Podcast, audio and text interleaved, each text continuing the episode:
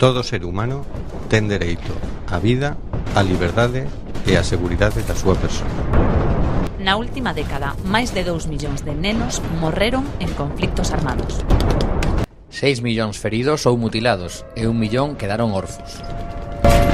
Actúa, acampa pola paz e o dereito a refuxio. Do 15 ao 18 de xuño nos Sardins Méndez Núñez. Infórmate en www.acampa.eu e nas redes sociais. you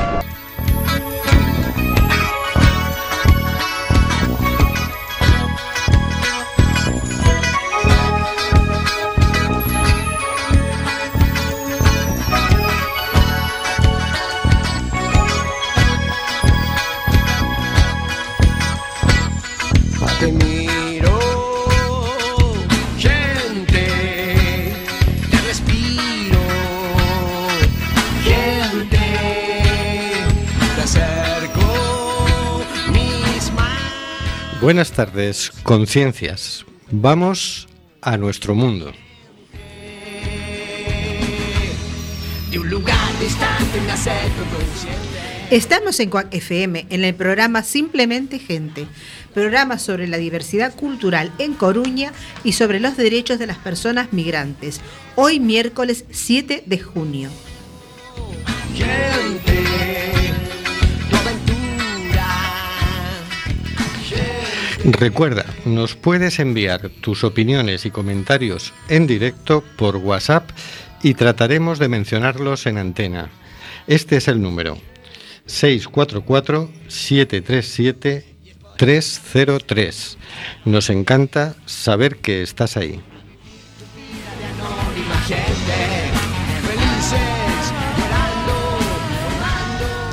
Seguimos denunciando los vuelos de deportación de inmigrantes que realiza Europa por medio de la compañía Air Nostrum y Viajes Barceló. No vueles nunca con Air Nostrum.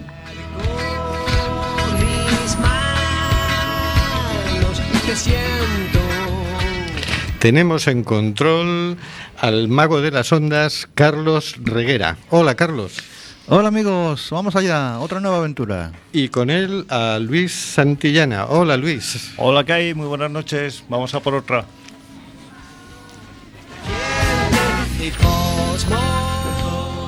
Y por vía telefónica al infatigable lector de artículos de análisis, señor García. Hola, señor García.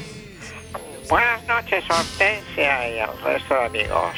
Y si para paralizar o para frenar esta barbarie empezamos con el desmantelamiento de las armas, primero las nucleares y después las otras, Comencemos.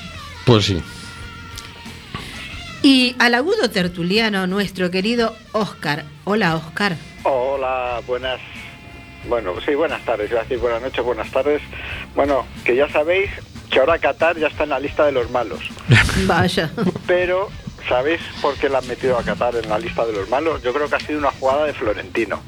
Porque Qatar patrocinó al Barcelona. Entonces, ahí Florentino está dolido.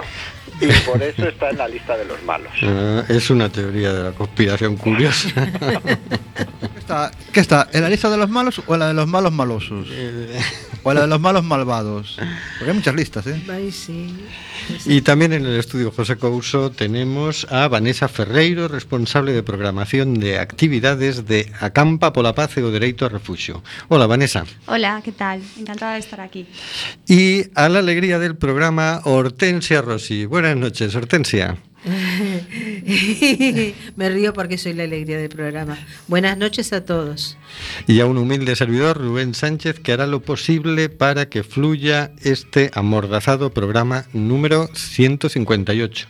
Amordazado porque, aunque no lo quiera el Congreso de los Diputados, seguimos amenazados por la ley Mordaza. Estamos en el programa Simplemente Gente en Cuac FM en el 103.4 y nos puedes encontrar en Facebook en Simplemente Gente en Cuac FM. Puedes oírnos también con la aplicación de Cuac desde tu móvil o tablet. Y también nos puedes enviar tu mensaje de WhatsApp en directo al número 644-737-303. Envíanos tu mensaje, nos ayuda a saber que estás ahí.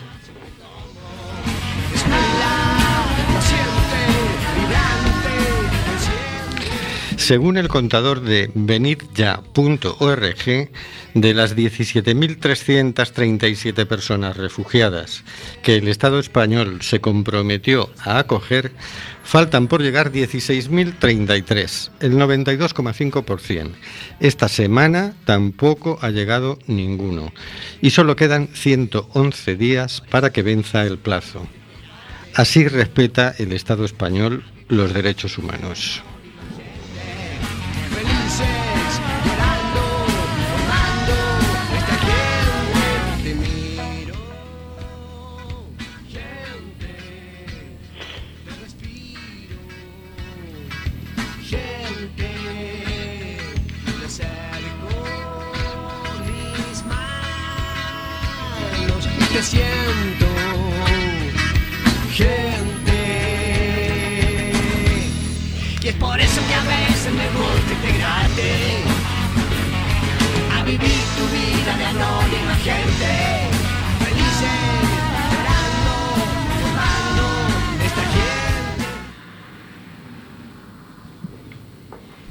Bueno, y damos paso a la sección de cositas de la actualidad por el señor García. Adelante, señor García. Eh, Bueno, vamos adelante. Hoy sin sintonía andaremos un poco desincronizados, pero ahí vamos esta semana. Traemos unas palabras de Ilka Oliva Corado, escritora y poetisa guatemalteca, residente en Estados Unidos, inmigrante indocumentada con maestría en discriminación y racismo, que publica habitualmente en su blog crónicas de una inquilina.com.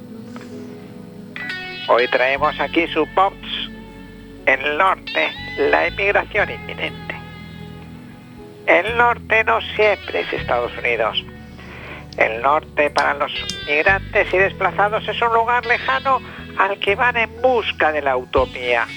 Obligados por las circunstancias, esas circunstancias tienen responsables un Estado inoperante, un sistema avasallado- avasallador por tradición y una sociedad inhumana e insensible. Emigran forzosamente, forzadamente del pueblo a la capital, a otro país, y les cambia la vida, desde que ponen un pie afuera de sus nidos. Jamás desde ese instante volverán a ser los mismos. Algo se rompe, algo tan valioso íntimo que es imposible reconstruir y recuperar. Se esfuma y nos parte en dos, un antes y un después. Regresa de cuando en cuando en los suspiros tardíos de la nostalgia y como los recuerdos no se puede tocar. Las migraciones y desplazamientos forzados son el exilio más doloroso. Son una herida viva, sangrante que jamás logra secar, ni con el retorno. Esta melancolía se convierte en un estado anímico cambiante, porque solo quienes se ven forzados a dejar sus nidos, perdón, son como árboles a los que se le arrancó de raíz, y aunque se les trasplante en otro lugar, jamás crecerán frondosos. Aunque se les abone o cambien de tierra, es lo mismo con los humanos. Aunque tengan lujos materiales, aunque les cambien la vida laboralmente, jamás nada ni nadie logrará llenar el vacío de la pérdida. La raíz es irreemplazable. Pero tristemente en los casos reales de la migración y el desplazamiento forzado, que son personas marginadas por el sistema quienes lo viven, se enfrentan con una post-migración de humillación y explotación. Sin documentos y sin los recursos, el desplazamiento se convierte en un, en un infierno. Estos migrantes son abusados de formas inimaginables por las autoridades del país de tránsito, por las bandas delictivas que los trafican para fines infinitos y también si logran entrar al país de llegada, los espera otro tipo de averno, el de la depresión post-frontera, sumando al temor y paranoia constante de una deportación y el día a día de la explotación laboral. El país de llegada puede ser cualquiera. Las migraciones internas también se sufren día a día. El campesino que deja el trabajo en el campo para internarse en la urbe de cemento. Eso aniquila cualquier espíritu. El envío de remesas, la sobrecarga de trabajo, el estigma de ser migrante indocumentado desplazado. El eterno insomnio, la zozobra y el dolor perenne por el nido roto, por la familia destrozada. Porque cuando migra uno de los miembros, la familia se fragmenta y se pierde. Se pierde algo que jamás se podrá recuperar. Con las migraciones y desplazamientos forzados perdemos todos porque cuando emigra un ser humano, emigran las tradiciones y la identidad, la cultura, emigra el talento. Ese talento que generalmente en el lugar de llegada no se puede desarrollar porque circunstancialmente las condiciones son también de explotación y abuso, sobre todo de invisibilidad y vivir en las sombras. En el caso de los indocumentados, la marginación es atroz, como lo es para un indígena o un afrodescendiente que migra internamente. Llegar a una urbe donde los capitalinos lo discriminan por el peor de los racismos, no por indocumentados, pero por su origen. Y ni qué decir si esa persona solo habla el idioma de su etnia. Cuando emigra forzadamente un ser humano, perdemos todos. ¿Cuánto vale la pena de un paria? Perdón, ¿cuánto vale la vida? No la pena, la vida de un paria. Para que mueran miles tratando de cruzar las fronteras de la muerte. ¿Cuánto vale la insensibilidad y doble moral de la población mundial como para que siga siendo la inmigración y el desplazamiento forzado interno y externo un tema que no importe? El norte no siempre es Estados Unidos. Bueno, no sé qué cosa alegre vas a decir ahora, Hortensia, porque... Pues a mí mm, muy mal con lo de alegre porque, a ver, eh, retomando la lectura, algo se rompe, algo tan valioso e íntimo que es imposible reconstruir y recuperar. Se esfuma y nos parte en dos, un antes y un después. Regresa de cuando en cuando en los suspiros tardíos de la nostalgia y como los recuerdos no se puede tocar.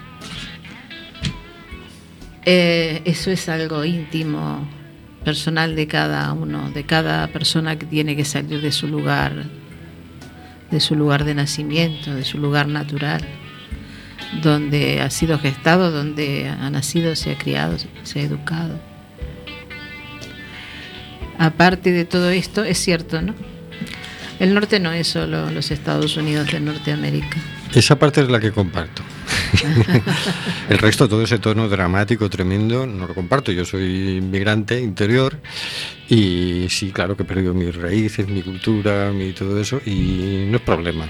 No, la, en realidad no las pierdes, las llevas contigo y además las aportas en, en, otro lugar.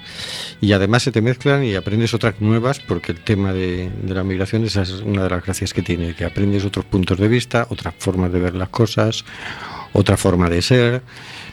O sea que no, no, yo no siento que una tragedia en mi vida por no poder vivir en el lugar donde nací. No, No, afortunadamente yo- no. Es que yo, Si no me hubiera quedado. yo ¿eh? afortunadamente me vivo inconsciente de ese estado, pero ese estado está dentro mío.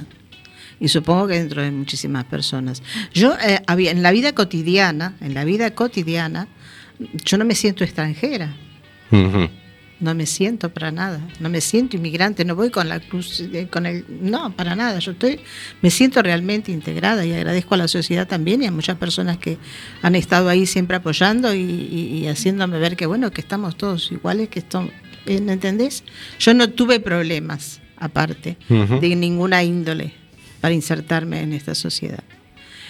Eh, pero lo esto otro, que es un sentimiento que te digo, está. Y está eh, cuando uno lee este tipo de cosas, aparece. ¿sabes? Tal vez por eso un poco lo del aire dramático. Yo no voy con esa cruz, ni voy con la amargura, ni voy... Bueno, nos conocemos. Al contrario, ¿no? Y le pongo ganas a todo y a lo mejor el poder este... eh, hoy estar acá aportando un granito de arena para, para que la voz de los que no pueden manifestarse eh, se oiga, tanto sea inmigrantes como sea los mal llamados... eh, ay, se me fue. Vamos a ver qué dice Oscar, que también ha- tiene su experiencia Refugiados. migratoria. Refugiados, exactamente, sí, Oscar, sí, gracias. sí, sí. Bueno, acaba, acaba, Artesia. No, no, nada, eso que, que, que digo yo es una, una, una manera también de decir, bueno, eh, eh, he sido privilegiada, voy a contribuir de alguna manera a, a- a eso, a que los demás tengan, aunque sea un poquito de visibilidad, un poquitito. A ver. Bueno, yo antes, hace- antes de hacer un comentario sobre este mm, melancólico y triste relato, que yo destacaría un par de cosas que me parecen interesantes, quiero hacer un Kit un paréntesis antes de que se me olvide, que luego se me va a olvidar, Sí. que uno va mayor y tiene memoria. A los amigos colombianos, sobre todo a los eh, sudamericanos, con los papeles mm, fuera de regla, que tengan cuidado que se está previsto para el día 14 un vuelo de deportación. Sí, lo, No que se queden encerrados en casa, pero con cuidadito, con, Sí. con cierta prudencia. Cierro el paréntesis. se puede- deportación no, 14 de junio en Colombia, eh, hacia Colombia. Y, o sea, situaciones de riesgo. Eh, la policía va a estar haciendo redadas racistas. Eh, los, los que ya están apuntados en alguna lista de la policía van a estar esperándolos en la puerta de casa. Que Es- alguno, perdona, que alguien que esté pendiente de renovación tal y le llama a la policía, oye, vente, que tienes que firmar para Ya. que ese día no puede ir. Exacto. El 15 o el 16, pero no el 13, ni el 12, ni el 14. Vale. Por cierto, precisamente ahora mismo debe estar terminando en el local de Amnistía Internacional una charla sobre la situación de los derechos humanos en Colombia. No podemos estar en varios sitios al mismo tiempo. Sí, lo pensé, yo me quedé con una pena. Pero bueno, Cerramos el paréntesis y volvemos a esta melancolía. a ver, la verdad es que es un texto muy triste, pero yo creo que transmite, que comunica, que expresa un sentimiento que está entre, entre mucha gente que se, se ha visto forzada a irse a otro lado. Tiene, efectivamente, tiene, ha expresado todo, todo el lado más triste de la emigración forzada, esta mujer. Pero mm, yo creo que hay dos puntos que yo creo que por lo que el señor García eh, rescató este, este texto, Mm. eh, que es el tema de que un poco eso, de que se, se sienten mm, ciudadanos de, de tercera, que lo recalca ella aquí, Lo- la gente que se tiene que tiene que desplazarse, sea de forma legal o ilegal, sean documentados o indocumentados, todo aquel que tiene que salir de, de su sitio mm, tiene más complicado el participar, el, el- el integrarse, el, el incluirse, sobre todo en las grandes ciudades y en los grandes sitios. Sobre todo si tiene alguna diferencia por cuestión de raza o, Mm. o de- hoy día también de, de religión. Y sí, es muy triste, es una parte, una parte del tema de la, de la inmigración que cuenta esta mujer, que supongo que lo cuenta de una forma sentida porque es como la, lo siente ella. Es Mm. una guatemalteca que vive en Estados Unidos y que... ha Claro, le ha tocado este- vivirlo, evidentemente. Claro. Pero efectivamente, la inmigración tiene sus lados positivos, la mezcla. Mm, tampoco somos árboles, no tenemos que quedarnos en un sitio. Eh, es más, yo diría, algunos son polen, que van de flor en flor.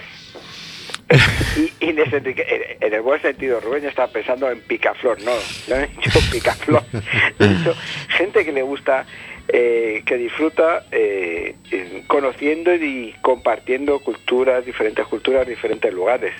Y eso enriquece, lo que yo tengo claro es que la mezcla enriquece. pero si además si te vas a la raíz, a la raíz, somos nómadas. Sí, sí. Hombre, y vivíamos en cuevas. También éramos no Sí, éramos nómadas por necesidad. No Esos son los primeros que empezaron a sentarse, ¿no? no esos no son, esos ya ves, ya, están perdiendo la raíz. También frotábamos las piedras para Yo hacer creo fuego, que, claro. a ver, el, eh, el ser humano ha sido nómada por necesidad, porque no sabía cultivar la tierra, no sabía domesticar a los animales, entonces se quedaba sin alimentos y tenía que desplazarse. Cuando empezó a hacerlo, dijo, ¿para qué voy a estar moviéndose? Aquí tengo agua, aquí tengo sombra, aquí tengo calor, me quedo aquí. Y, o sea, eh, lo que no es, o sea, el ser humano eh, no es, sino está, está en movimiento o está parado y lo que no se puede hacer es impedirle que, que esté. Y yo creo que ese es el problema de esta época, que a los seres humanos se, le, se les impide que sean, que estén como seres humanos en este mundo. Yo creo que había un autor que decía, tenemos derecho a, a circular libremente, pero también tenemos derecho a quedarnos en nuestra casa. Y en este caso lo que no se está respetando es el derecho a vivir uno en su casa y en su país, porque están bombardeando países, están aniquilando países con hambre, con enfermedades, con de todo, ¿no? Y ese es un de- el primer derecho que, que no se está respetando en este caso. Y eso es lo malo, es decir, cuando la migración es forzada, cuando no es que viajo porque tengo afán de descubrir o de cambiar de vida o de cambiar Claro. de aire, sino que es que viajo porque no tengo más remedio y encima me obligan a hacer un viaje sufriente y mortal, ¿no? Y encima cuando llego me tratan de sospechoso y me quitan derechos y bueno, en fin, nos llega un mensaje por WhatsApp, yo creo que es de Nuri, que dice, hola, un poco tarde pero llegué, me perdí al querido señor García. ¿Qué le vamos a hacer? A pero ver. siempre podrás recuperarlo en el podcast. Hoy ha estado un poco triste el señor García, pero ha estado. Y oye, se nos va el tiempo de una velocidad increíble, o sea que Sí, vamos a pasar a la siguiente sección, pero antes vamos a escuchar un poquito de una canción que se titula El exilio de Rupa Trupa.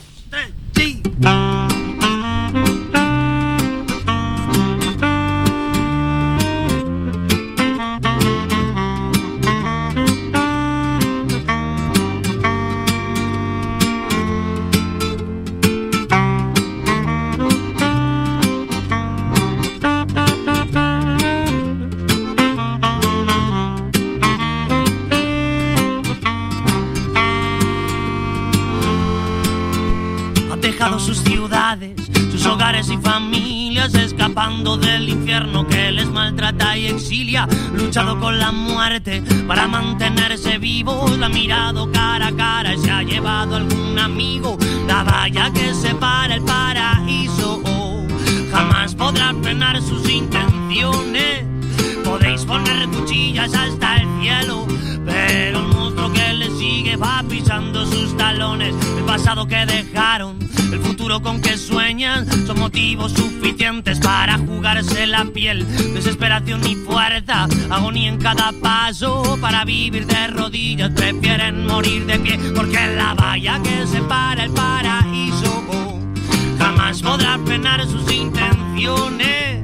Podéis poner cuchillas hasta el cielo, pero el monstruo que le sigue va pisando sus talones.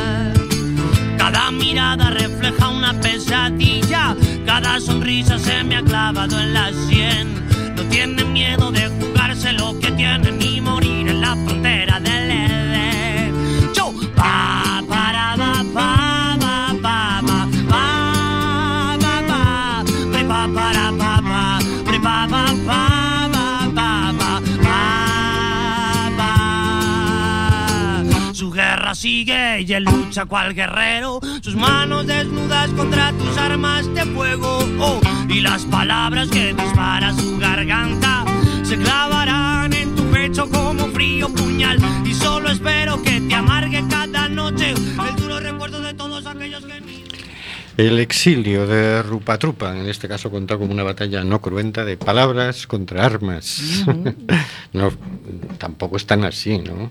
Tampoco. Menos mal que tenemos a Hortensia, que es la Liria, que nos trae buenas noticias y vamos a pues empezar con su sección.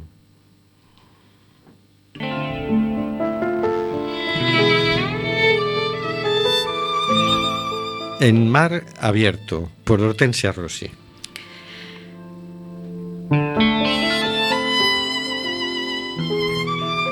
Extractado de The Guardian eh, de Cathy Long. Esto es así. Clarkston, el pueblo estadounidense que recibe a 1.500 refugiados por año. En los últimos 25, a- 25 años, Clarkston, un pequeño pueblo del sureño estado de Georgia, recibió a más de 40.000 refugiados. Llegan de todas partes del mundo. Este año vienen más congoleños que sirios. En las anteriores olas de reasentamiento ya habían llegado de Bután, Eritrea, Etiopía, Somalia, Sudán, Liberia y Vietnam.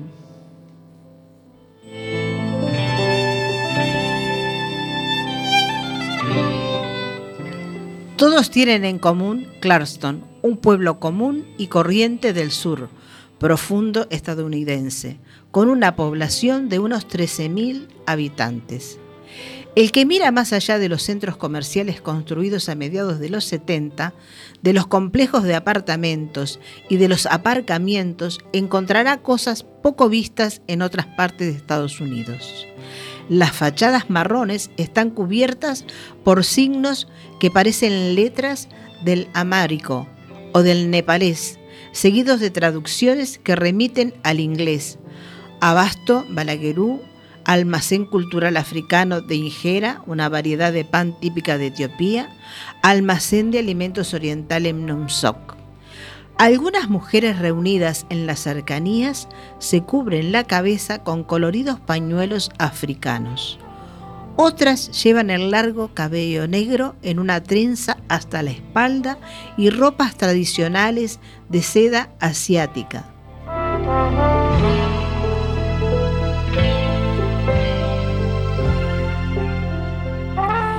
Pero los extranjeros no son los únicos que se mudan a Clarkson, a la autoproclamada isla Elgis del Sur. No solo llegan inmigrantes pobres y refugiados, su reputación también ha atraído a profesionales estadounidenses de clase media. Según el alcalde del pueblo, Ted Terry, 34 años, vienen buscando la riqueza de la diversidad.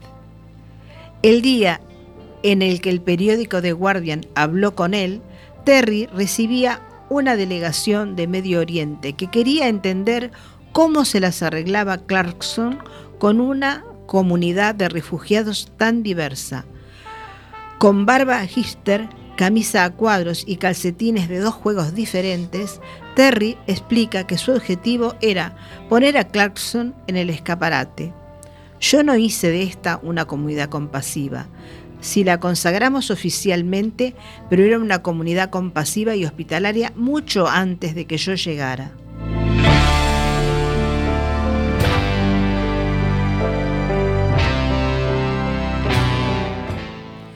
¿Cómo sucede esto? ¿Cómo hace un polvoriento pueblo sureño y de clase trabajadora para albergar a 1.500 refugiados por año y hacerlos parte integral de la identidad del lugar? Resulta que la historia de Clarkson no es solo la de los recibidos, también es la de las personas que dan la bienvenida.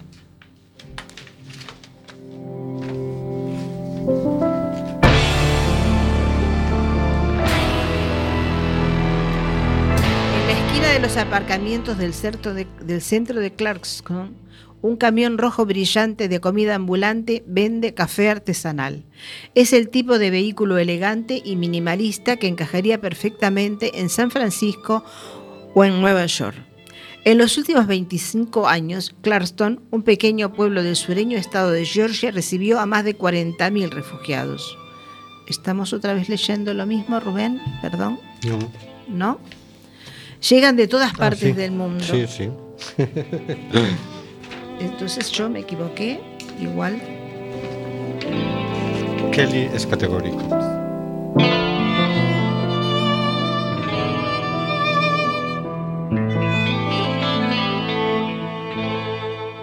Resulta que la historia de Clarkson no es solo la de los recibidos, también es la de las personas que dan la bienvenida.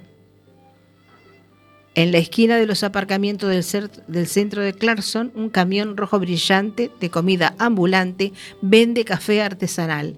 Es el tipo de vehículo elegante y minimalista que encajaría perfectamente en San Francisco o en Nueva York. Kelly es categórico cuando, cuando describe la bienvenida que le dieron en el pueblo, sobre todo al compararla con la falta de calidez que encontró en Alemania. Dos días después de llegar a Clarkson, estábamos aterrados y un montón de gente se presentó en nuestra puerta con comida y queriendo ayudarnos a aprender inglés.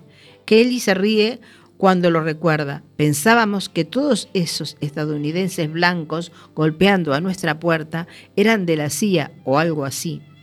Eran miembros de la Iglesia Episcopal de todos los santos de Clarkston. No se parecían en nada a nosotros, pero cambiaron nuestras vidas.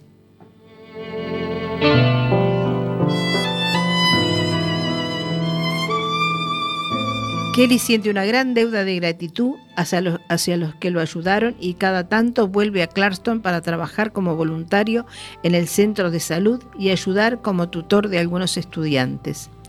Su barbacoa es un recordatorio de si que Clarkston funciona como comunidad, también es por la propia hospitalidad de los refugiados.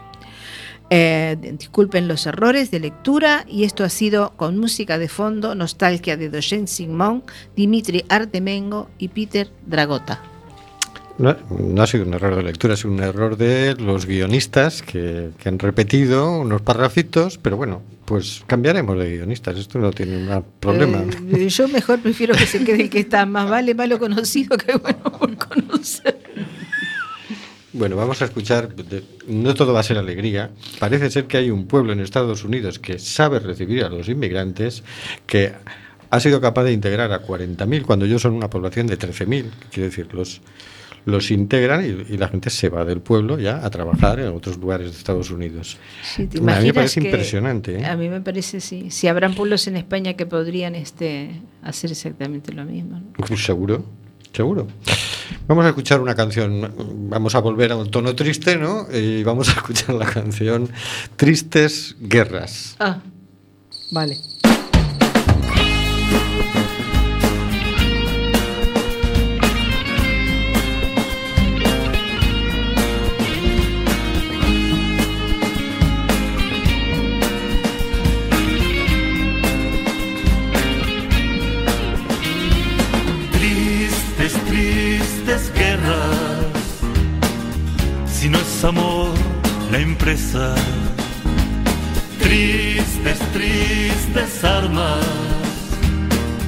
Si no son las palabras.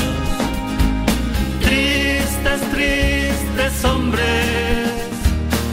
Si no mueren de amores.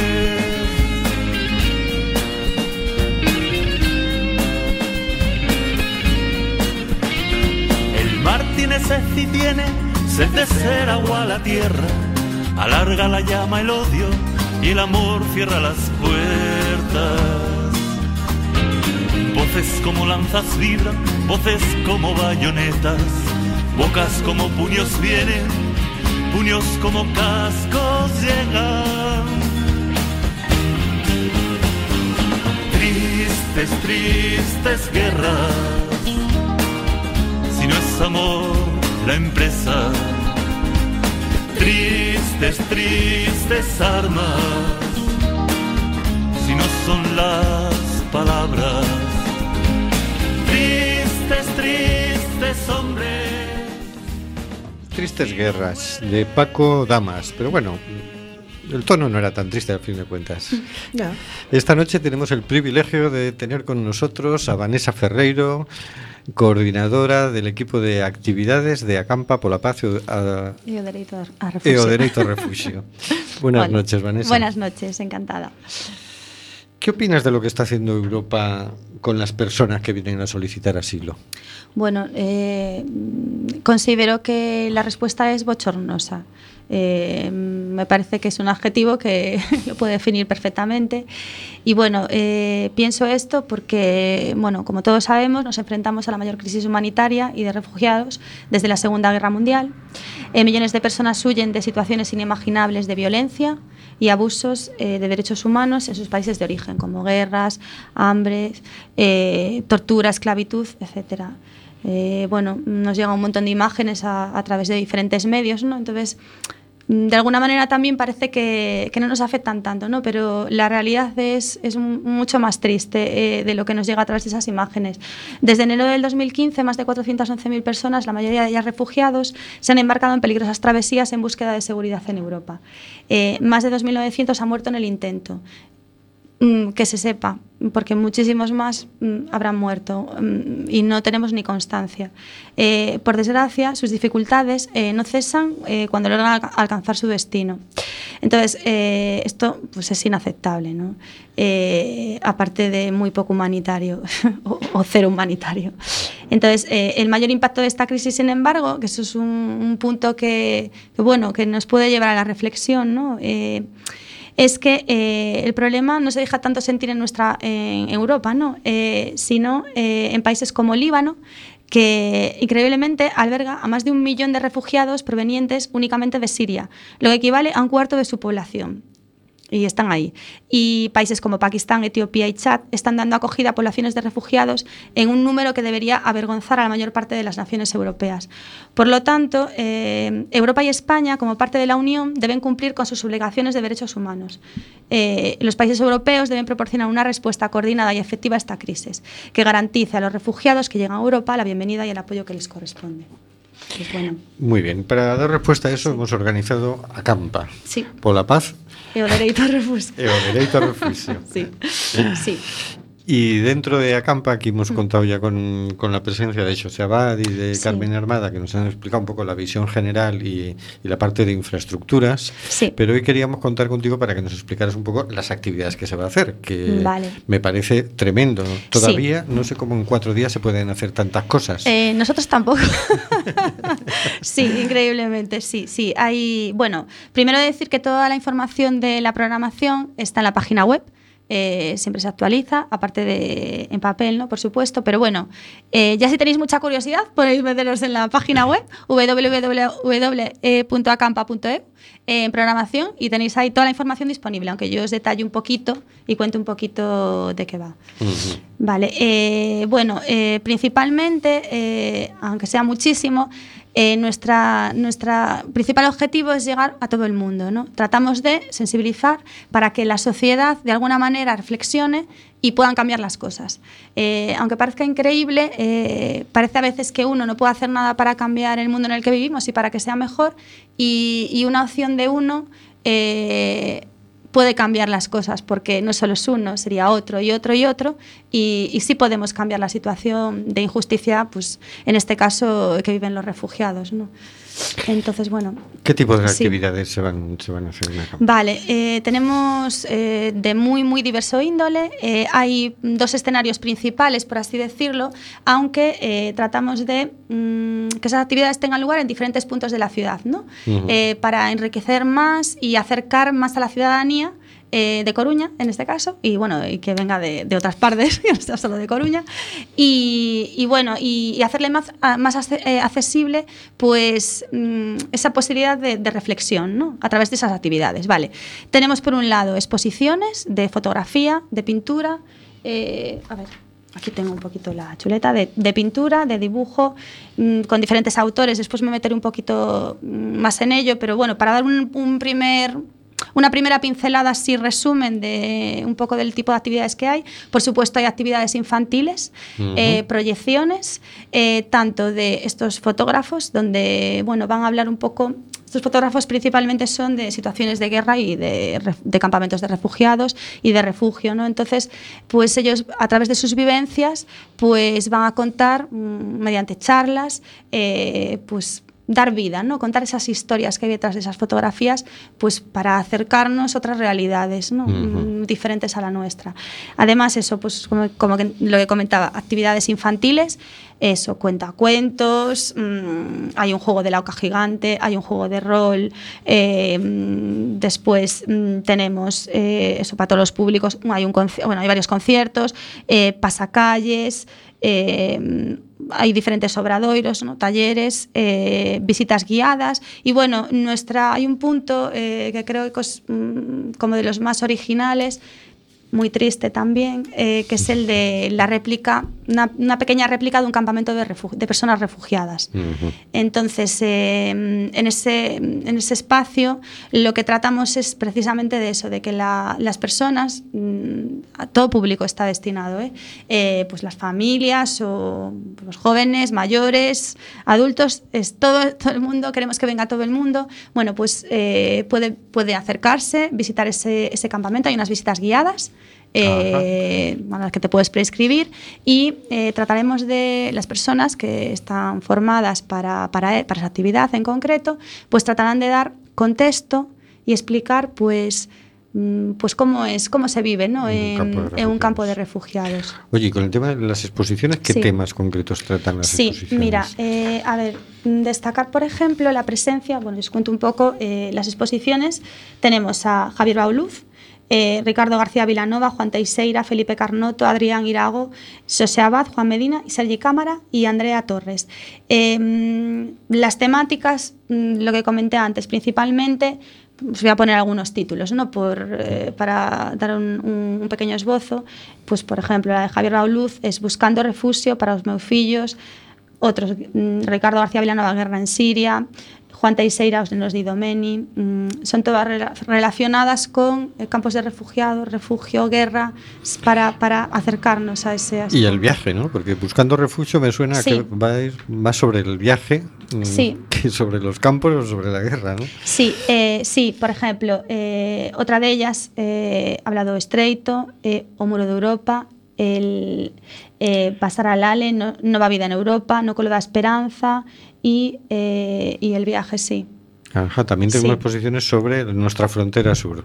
Sí, sí, sí, sí, por supuesto. O sea, nosotros, eh, ah, bueno, aunque mm, todos conocemos, o está muy, muy, es muy, media- muy mediático por a través de los medios de comunicación, el conflicto de Siria, ¿no? que es quizá el, bueno, el más conocido con, todo- con todos los refugiados que derivados de ese conflicto, hay muchas otras situaciones, en otros países donde, que originan pues eso, un, un movimiento de personas y, eh, refugiadas y que nosotros también queremos darles voz. No, no solo únicamente el, el tema del conflicto de Siria. Eh, Sí. ¿Sobre qué van a ser los encuentros?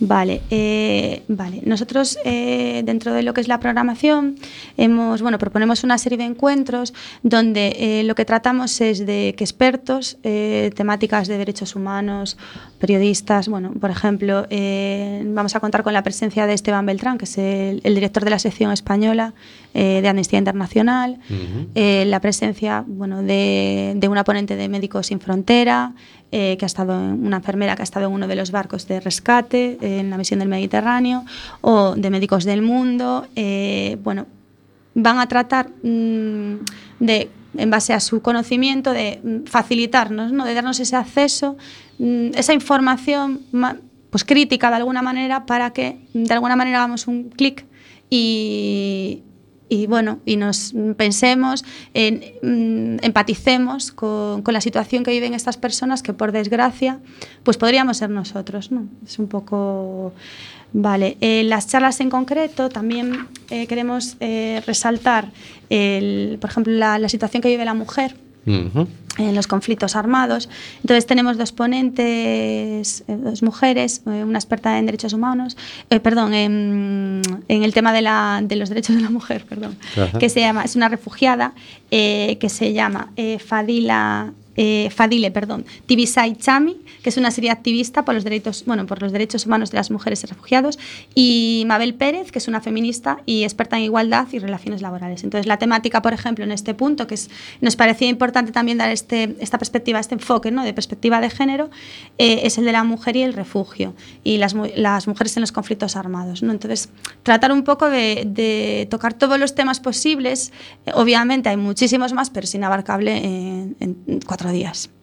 Sí, sí, de muchos se abarca de todas formas en cuatro días. por Sí, sí, sí. Por ejemplo, en el encuentro de, de Esteban Beltrán eh, viene una periodista, bueno, seguro que periodista y escritora que se llama Olga Rodríguez, eh, que es espe- está especializada en información internacional y derechos humanos. Y la temática, bueno, en este caso, bueno, mm, es de derechos humanos y derecho internacional humanitario. Eh, después eh, tenemos más charlas, obviamente. Bueno, ya, ya os digo, toda esta programación está colgada de la página web. Eh, después, sí. Talleres. Talleres, Va a haber vale. talleres, has sí, dicho. Sí, ¿De qué talleres. van a ser esos talleres? Vale, mira. Eh, talleres tenemos uno, bueno, uno que va a tener lugar en el, en el Centro Cívico de la Ciudad Vieja, eh, que lo va a impartir una periodista que se llama Patricia Simón. Y bueno, es un, un taller que va a tener lugar por la mañana y por la tarde, el sábado eh, 17 de junio. Y bueno, lo que trata es de acercar... mm, Va, va a estar dirigido eh, a dos tipos de colectivos. Por un lado, eh, periodistas y otros más del ámbito social. Y lo que trata es de acercar, pues, espera, os comento. eh. Es un taller dirigido eso, a lo que os comentaba, a diferentes colectivos y, bueno, histórico-práctico y en él se trabaja aspectos para construir nuevas narrativas que se centren en el reconocimiento de la valía de las personas en situación de vulnerabilidad social que sobrevivieron a conflictos bélicos y a, violencia- y a violencias de todo tipo, a la explotación, a la discriminación, al empobrecimiento, bueno, el tema de, de que viven muchos refugiados. ¿no? Entonces, trata de acercar eso tanto a periodistas como bueno, otros colectivos que pueden estar interesados, tanto del ámbito social u otros. Claro, un poco Ese sería explicarnos cómo contar bien esas historias que estamos queriendo contar aquí todas las semanas. Sí, exactamente. Estaremos en ese taller, Hortensia, Vale. ¿no? ¿Eh? Sí, ¿no? seguramente. Estáis invitados, sí. Vale, aparte de este, de este taller, bueno, que es, que es muy interesante, eh, hay una, sa- hay, bueno, ya os comenté, la visita guiada a la réplica del campamento de refugiados. Ajá. Sí, esa también. Os podéis eh, apuntar por la. Hay varias, varias eh, horarios. Yo sí. te quiero preguntar. Sí, con respecto perdón. a eso estaba Sí. pensando, ya había oído lo de la visita guiada, pero imagínate que un grupo de personas o una persona va y se planta ahí en los jardines que va a estar vallado, ¿no? Sí, sí, sí, sí, sí. Eh, lo que es la. Bueno, aparte de que mm, el recinto en sí va a estar vallado, eh, lo que es la réplica del campamento también. Nosotros Claro. tratamos de hacer una reproducción lo más exacta posible. Claro, bueno, pero eh, me, me refiero a que la gente puede igual ir Sí, sí, por supuesto. sin tener que estar participando de la visita guiada, Por sino supuesto. simplemente hacer un recorrido por su propia cuenta. Sí, eso, bueno, sí, por supuesto. Tú puedes ir allí libremente, entrar. eh, Es que es algo que me han preguntado. Sí, sí, pues sí. Eh, la visita guiada es una opción para la gente bueno que tenga más Sí. tiempo tal, pero tú por supuesto que puedes ir. De hecho, queremos que vayas. Sí, para, ¿Hay más para- talleres? Tenemos taller de Patricia Simón sobre periodismo social, digamos. Sí, Taller eh, de visita al campo de refugiados. Sí, y después uno de los fotógrafos que se llama Juan Medina eh, se ofrece como guía de su propia exposición, que eso bueno es un privilegio, ¿no? O sea, que era una visita guiada a su sí, exposición. Sí, Mm. sobre su propia exposición en primera persona. Hay sí. que inscribirse para estos talleres. ¿Cómo me inscribo? Sí, bueno, tienes, bueno, es sencillo. Eh, en la página web eh, www.acampa.eu, en programación tienes eh, la opción de los talleres y bueno, te inscribes por la página web. mm, eh, hay diferentes horarios, eh, diferentes, bueno, aforos. Nada, eh, das tus datos, rellenas un formulario y punto. Se pone en contacto contigo y ya está hecha. Son gratuitos. Tienes hecha la preinscripción. Y decías que va a haber cosas para los niños. ¿Qué va a haber Sí. para los niños? Vale, bueno, mm, a ver, hay un montón de organizaciones que se han ofrecido a hacer muchísimas cosas. ¿Qué pasa? Que no tenemos cabida para todo. Principalmente hay el- lo que conté, el juego de la oca gigante, que, que lo hace Médicos del Mundo. Eh, después hay un cuentacuentos, eh, bueno, y el juego de rol también, también lo hace Médicos del Mundo. Eh, después hay un cuentacuentos de solidaridad internacional sobre una niña del Sáhara.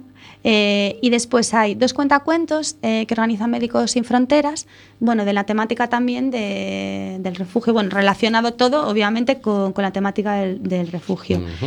Eh, bueno, aparte, obviamente, pensamos que una de las cosas que más va a atraer a, a los niños es la réplica del campamento de refugiados. O sea, eso les va a despertar mu- muchísima curiosidad, porque ya os cuento, es, bueno, tratamos de que sea lo más fidedigna posible. Hay un- va a haber una, varias tiendas, hay una tienda de refugiados tal cual que, que trae aire, entonces bueno, van a poder entrar, van a poder tocar, etcétera. Entonces bueno. Has sí. hablado también de conciertos. Sí. ¿Cuándo eh, son los conciertos? Vale, eh, los conciertos son, bueno, obviamente el día de la inauguración va a haber un pequeño concierto eh, donde, bueno, actúa Silvia Penide y dos músicos más. Y después eh, el principal concierto va a ser el, el sábado por la noche, eh, a las diez y media, en los jardines de Méndez Núñez. Ajá. el concierto en el eh, van a actuar Doa, Extrema Urgencia y mm, Félix Arias, bueno, que es un músico bastante conocido en Coruña. Y, y ahora se ha apuntado hace muy poquito un grupo, por, por llegar un poco a todos los públicos, un grupo juvenil que se llama Arakiri, Ajá. donde sí, además la cantante es una chica, bueno, hay un poco de fuerza femenina y, y nada, y pensamos que, que bueno, que, mm, que está destinado un poco para todos los públicos, o sea, que, que le pueda atraer a ese tipo de música. Y después, bueno, en la clausura también. ¿Y todo César esto Morán, se sí. inaugura cuándo? Vale, se inaugura eh, este, la semana que viene, ya no nos queda, estamos en la cuenta atrás, eh, el día 15 eh, por la mañana, El el, jueves jueves 15 de junio a las 11 de la A las mañana. 11 de la mañana. Me tengo que escribir para ir a, la inauguración. Eh, sí, bueno, eh, nosotros queremos que, bueno, estáis todos invitados a venir. Eh, lo que pasa es que queremos que sea algo personalizado. Consideramos que cada uno es importante, cada uno de nosotros es importante que, que forme parte de Acampa. Eh, entonces, eh, vamos a dar unas invitaciones con nombre eh, y apellidos. Ajá. Entonces, nada, simplemente mandáis un correo a través de la página web, está indicado, y, y ya está. Mandáis vuestros datos personales y nombre, apellidos, mail de contacto o teléfono, y, y ya está. Cuando el, el jueves tenéis que ir un poquito antes para acreditaros. Correo es acampa.acampa.eu, ¿no? Sí. Muy bien. ¿Cuál sería para ti un buen resultado de Acampa? Para mí, Sí. Eh, bueno, eh, a ver, lo ideal sería que viniese muchísima gente. Cuanta más gente distinta, mejor. Porque nuestro objetivo no es llegar a los que a lo mejor estamos más concienciados con este tema, sino es llegar precisamente a los que no están tan concienciados o piensan que, que no les toca o que nunca les puede tocar. Entonces, mm, ese para mí sería eh, a lo mejor el éxito mayor, ¿no? Eh, sensibilizar a aquellas personas que piensan que esto pues no, no les toca, ¿no? Que es ajeno a, a su vida, cuando, bueno, nos puede pasar a todos. O sea, es, es un poco Sí. ese. mi- Cruzo los dedos y toco madera. Sí. Sí. Sí, sí, que no nos termine pasando. a Claro, bueno, nosotros, como nos ha ¿verdad? pasado ya antes, o sea, aparte en Galicia en concreto, eh, Sí, nos- sí. la generación de, bueno, en mi caso de mis abuelos, fueron emigrantes, entonces parece mentira que, que habiendo vivido eso mismo, ahora no, no, no todo el mundo sea tan comprensivo o, o no sea tan, tan empático ¿no? con, con la situación tan dramática que, que viven estas personas que no vienen aquí por capricho. Por cierto, me decían de la Comisión de Organizaciones que uno de los colectivos que va a poner su tienda y va a hacer alguna cosa es eh, la Comisión por la Recuperación de la Memoria Histórica, que va a hacer alguna cosa para recordarnos que nosotros también hemos emigrado y hemos sido refugiados. ¿no? Sí, sí, sí, sí. Muy bien, pues muchísimas gracias. Nada, a vosotros. Muchas gracias. Nada, a vosotros. Pero por todo el trabajo de todos estos meses. Sí, Ah, sí, ha sí, sido mucho. Sí. A, a, bueno, a ambos, a Carlos y, a, lo- y a los que no conozco. Sí, hay un equipo Gracias. detrás. Muchísimas gracias a vosotros por Un invitarnos. pequeño detalle antes de acabar con este tema de las actividades. Según veo en la página web, para la gente que se quiera apuntar, que ya la visita guiada del viernes 16 está completa. Así que Caray. que os apuntéis. Vaya, acampa.eu. Muchas gracias. Yo, yo me cuelo, yo me cuelo. Y vamos con la agenda de la semana. Hay muchísimas cosas, pero nosotros hemos seleccionado solamente dos. Bueno, arranca tú con la primera y yo voy con la segunda. El jueves 8, o sea, mañana a las 8 de la tarde, en el Centro Social La Comuna, calle Bereado Polvorín 35, la presentación del grupo de ayuda mutua. Son grupos de ayuda mutua para mujeres con problemas de salud mental en Coruña, a cargo de María Pérez. A las 8 en el Centro Social La Comuna. Muy bien, el sábado 10 a la hora 11 en la Casa Museo Casares Quiroga, Rúa Panadeiras 12, Polo Dereito a Vivir Dignamente, Encontro 2017 do Foro Galego de Inmigración, Mesa Redonda, Rachemos coas fronteiras da exclusión, o papel das rendas sociais. Participan Silvia Cameán, Conselleira de Justicia Social e Coidados da Coruna, Ruth López, Colectivo Baladre Er- Er- Lechea, Una persoa perceptora da renda, da renda social municipal de A Coruna e Vieito Lorenzo Panela, colectivo por la renda básica universal de Compostela. No faltar que el Foro Gallego está haciendo su reunión anual. Así es. El sábado 10 a las 11 de la mañana en la Casa Museo Casares Quiroga. Está muriendo gente en el Mediterráneo. Nosotros hacemos este programa. ¿Qué vas a hacer tú?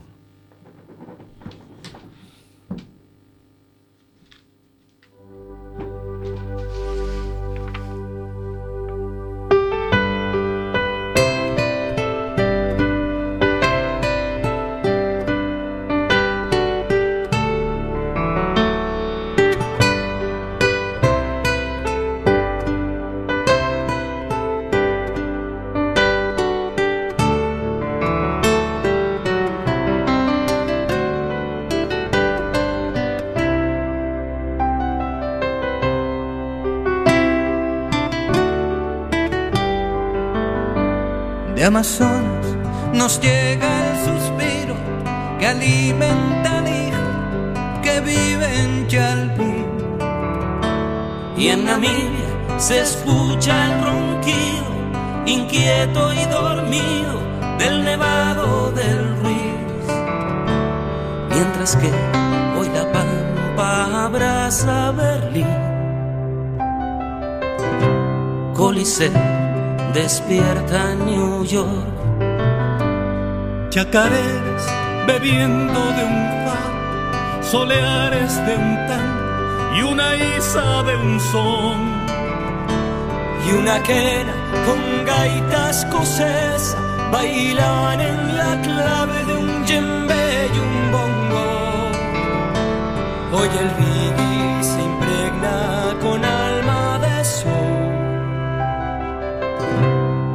entonando una misma canción. Quizás barriendo fronteras, se hermanen las tierras bajo un mismo sol.